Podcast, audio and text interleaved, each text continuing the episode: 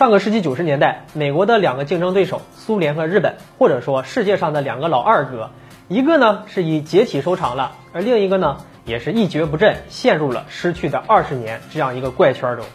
啊，不管是金融手段，或者是阴谋战争手段，这个美国呀，都对有可能超过他的国家无所不用其极啊。在搞垮了当时的世界老二后，美国真正的就稳坐了世界第一超级大国的宝座啊，独享霸权。至今呢，也没有其他的国家能够超越它。美国的军事实力、经济实力、科技实力呢，都是领先全世界的。如今啊，中国已经慢慢发展成了全世界第二大的经济体啊。在二十一世纪以来呢，慢慢就稳居了这个第二的位置。那么我们又会面临怎样的困难和压力呢？首先啊，我们来看看当年苏联和日本都经历了什么。二战后啊，美国和苏联呢变成了两个实力强劲的大国。一九五三年一月十五号呀，这个美国中央情报局局长、时任美国国务卿的杜勒斯在美国国会讲话时就正式提出对苏联所谓和平演变的这个战略。他说呀。对社会主义国家呢，要用和平演变的解放政策，以期待呢改变和推翻这些国家的制度。纵观以美国为首的西方国家领导人的言行啊，那为达到这个和平演变的目的啊，主要采取的是意识形态战、军备竞赛，那还有经济战，还有物色、培植、利用代理人等等公开和秘密的手段。啊，最后呀，加上美国对自由和民主的鼓吹，让苏联国内就出现了路线上的分歧。最后啊，苏联他自己解体了，从此便一蹶不振。我们再来说说日本，日本虽然它是个二战的战败国，但是本身的经济是没有受到致命打击的，又得益于美国的扶持。那么日本呢，是逐渐形成了以出口为导向的经济体结构，并产生了大量的贸易顺差，但也在国内啊造成了通货膨胀。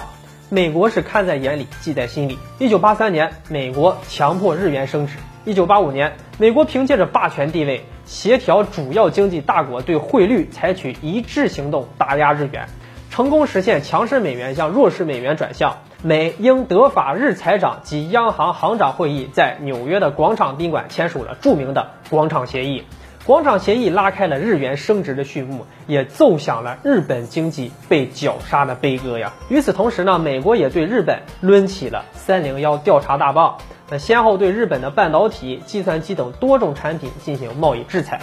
美国趁机让大量的资金注入，日本就产生了严重的经济泡沫。然后呀，美国再亲手的去戳破它，这让日本经济直接就倒退了十几年。其实啊，我们现在的遭遇和过去的日本是很相似的。当年呀，因为美国的制裁啊，日本经济步入了失去的二十年，日本的电子制造业也因此衰落了，呃，仅仅度过了短暂的辉煌时期。二零一八年的四月八号，日本前首相福田康夫还以刊文的方式对中国发出劝告，说随着中国经济科技实力日渐的上升，那么中国应吸取日本的教训，对美国提高警惕呀。中国在过去的二十年之所以在经济实力上能有突飞猛进的进步，那除了我们加入了 WTO 这个因素外呢，另外呀还有很大的原因呢是美国对于我们的轻视呀。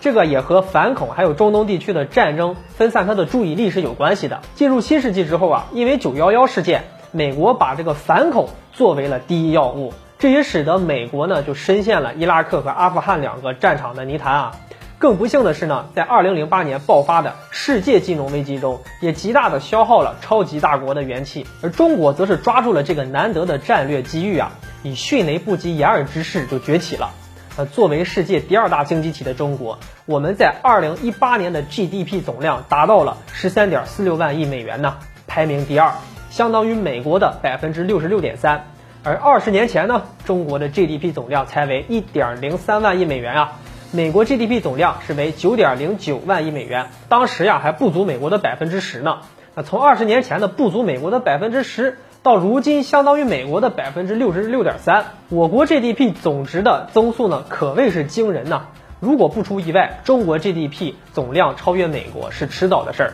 那不仅如此呀，中国还在 5G 通信技术、高铁技术、电力领域等等的科技领域啊，也是世界领先的。事到如今啊，中国崛起啊，自然也是触碰到了美国的敏感神经了。近年来啊，美国也没少在贸易和科技领域啊来给中国搞事情。只不过呀，中美竞争呢，它不会像以前这个美苏美日竞争那样了。美国要想遏制中国的崛起啊，恐怕呢，他已经错过了最关键的时期了。如今的中国已经是深度的融入了全球经济中，十四亿人口的巨大市场是谁都不能够忽视的。那可以说呀，现在离开了中国制造和中国市场的话，美国的消费者、生产者和投资人都会一定程度上的受到巨大的损失。毕竟中美两国呀，不仅有着五千多亿美元的双边贸易，美国还有大量的企业在中国做生意呢。总之呀，中国崛起已经是势不可当了。